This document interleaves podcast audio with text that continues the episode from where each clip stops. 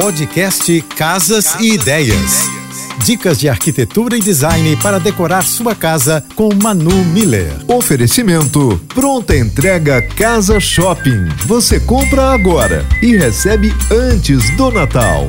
Adora plantas, mas não tem espaço dentro de casa? Calma que para tudo nessa vida tem solução. Que tal apostar no jardim suspenso? Para quem não sabe, jardim suspenso é uma área verde que é cultivada em um espaço elevado ou vertical, em vez de diretamente no solo. Esse modelo de jardim necessita de um suporte para que ele fique na vertical e há vários tipos de estruturas que podem ser utilizadas. Treliça, sistema modular, que é formado por nichos em sequência com encaixes para vasos, blocos pré-moldados, prateleiras e cestos suspensos que podem ser usados em varandas e tetos. Para mais dicas de arquitetura e decoração, é só ficar ligado no Casas Ideias.